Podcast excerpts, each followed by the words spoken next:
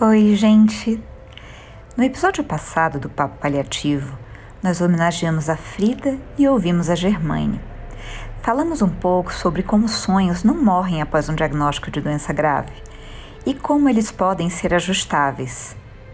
Hoje, a gente vai falar da realidade. De uma realidade que pode ser dura e difícil, mas que não apaga o brilho da nossa professora de hoje.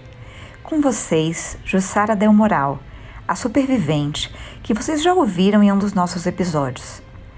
A Jussara convive com um câncer de mama desde 2007 e com metástases desde 2009.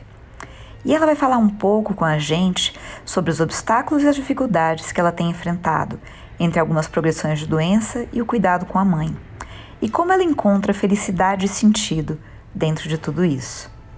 Eu tô super bem de saúde, em relação ao câncer, porque eu nunca sinto nada mesmo, né? É, a gente tá, vai esperar até final de novembro, que dá os três meses dos meus últimos exames todos, para fazer um PET de novo. Que é minha oncologista, é o, o Dr. Elon, né? Né? Já que eu sei que, que esse remédio próximo que eu vou tomar é uma mas já vou prevenindo a, a, síndrome de pé e mão, sabe? Essas coisas que é o pior desse remédio. Tem menina que anda de cadeira de roda porque não consegue pôr o pé no chão, você acha? Como é que eu faço? Como é que eu vou tocar meu rocar? Eu que toco tão bem. Enfim. É, mas eu tô tranquila. Eu tô muito cansada, eu tô exausta. Eu cheguei no limite máximo que meu corpo aguenta. Ontem eu não consegui ir na academia, hoje eu não vou de novo porque eu não, eu não tô disposta. E eu, Sá, com você eu falo abertamente: quantos anos mais eu vou viver? Eu sei que ninguém sabe, mas agora eu tô tendo progressão com mais frequência. São pequenas, né? São lentas, mas eu tô tendo com mais frequência. Tá.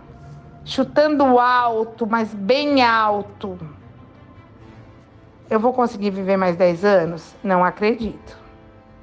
Cinco. Cinco eu tenho fé.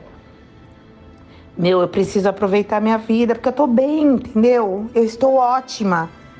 Eu tenho uma dorzinha aqui, uma dor lá, um cansaço e tal.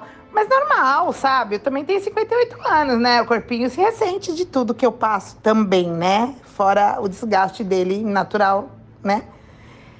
Então, assim, eu quero aproveitar. Eu tô cheia de trabalho e eu tô feliz trabalhando muito feliz, ganhando um dinheirinho bom, assim. Esse, esse outubro rosa vai pagar minha cirurgia, entendeu? Que eu, que eu tô pagando parcelado porque eu não quis entrar no dinheirinho que eu guardo. Eu já tô com uma viagem programada para Europa.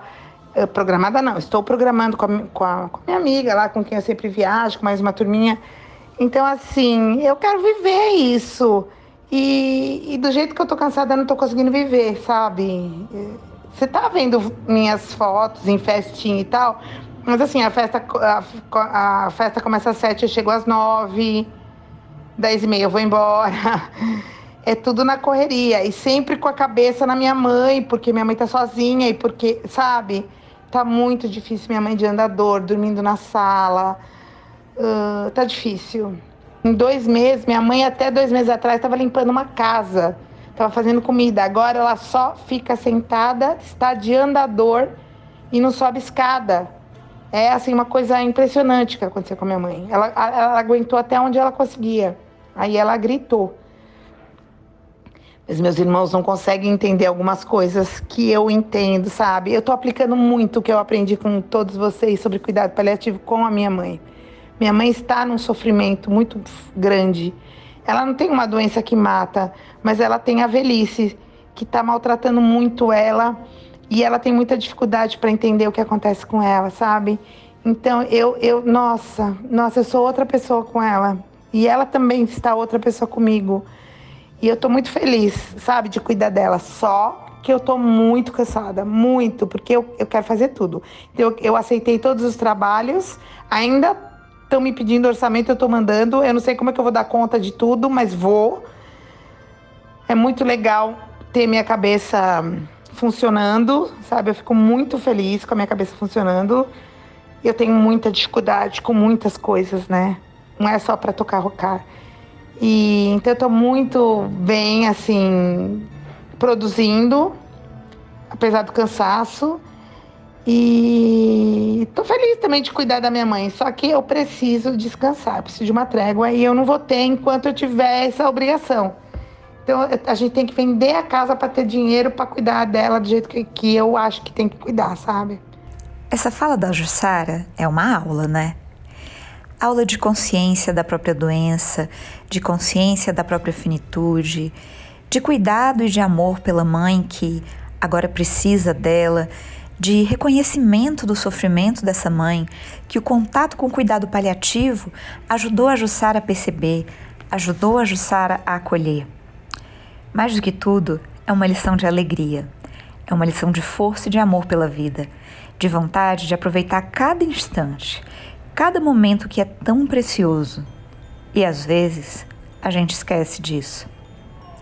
Vocês podem ver os vídeos da Jussara no canal Supervivente do YouTube e Supervivente é onde vocês podem encontrá-la no Instagram. Tudo que ela faz é assim, que nem vocês viram aqui, espontâneo, divertido.